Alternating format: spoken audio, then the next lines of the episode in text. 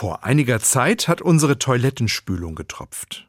Bis unser Installateur kam und den Schaden reparierte, hat es etwas gedauert. Die Reparatur war schnell ausgeführt und zum Abschied hat er sich noch einmal entschuldigt und gesagt, wir haben leider nicht genügend Fachkräfte. Im Nachhinein bin ich ins Grübeln gekommen. Beim Blick auf meinen Freundeskreis habe ich festgestellt, ich habe viele Freundinnen und Freunde, die mit ihren Händen arbeiten. Da gibt es einen Koch, einen Kunststoffschlosser, Schreiner und andere Handwerker. Bei den Kindern unserer Freunde und unseren Kindern ist das schon anders. Kaum ein Kind lernt heute noch ein Handwerk. So bin ich ziemlich froh, dass unsere Tochter Physiotherapeutin ist und jeden Tag mit ihren Händen arbeitet.